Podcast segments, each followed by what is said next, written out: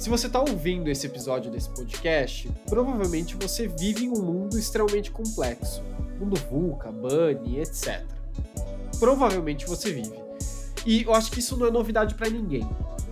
As estruturas complexas, elas não se formam da noite para o dia. Né? Elas passam por anos e anos de construção, em alguns casos até remendos, e envolvem diversas pessoas neste caminho. Cada uma com uma visão, com uma ambição. E aquilo às vezes fica tão complexo que fica inviável. Aquele acúmulo de camadas e camadas de complexidade muitas vezes não permite a existência daquela coisa se ela continuar daquela forma, seja um processo, um produto, uma empresa. E normalmente, quando a gente chega nesse momento é que a gente para e fala: a gente precisa simplificar. Porém, a simplificação de algo, de uma empresa, um processo, um produto, ou o que quer que seja, requer que a gente desmonte essa construção e faça um filtro do que faz sentido do que não faz sentido, do que deve ser retirado ou daquilo que não é mais adequado para o mundo que a gente vive.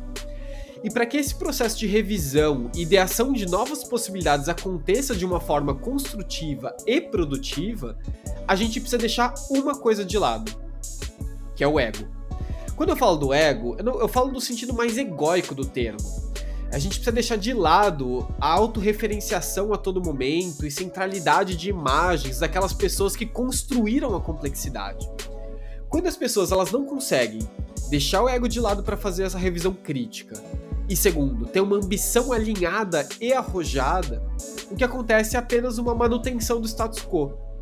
O que era para ser uma simplificação vira apenas uma manutenção, ou seja, o contrário daquilo que a gente quer. Simplificar exige uma postura provocativa, ativa, científica e humilde, no sentido mais claro da palavra humilde. Se não, se torna mais um jogo de poder com pouca efetividade e praticidade. É isso, pessoal. Um abraço e a gente se vê semana que vem.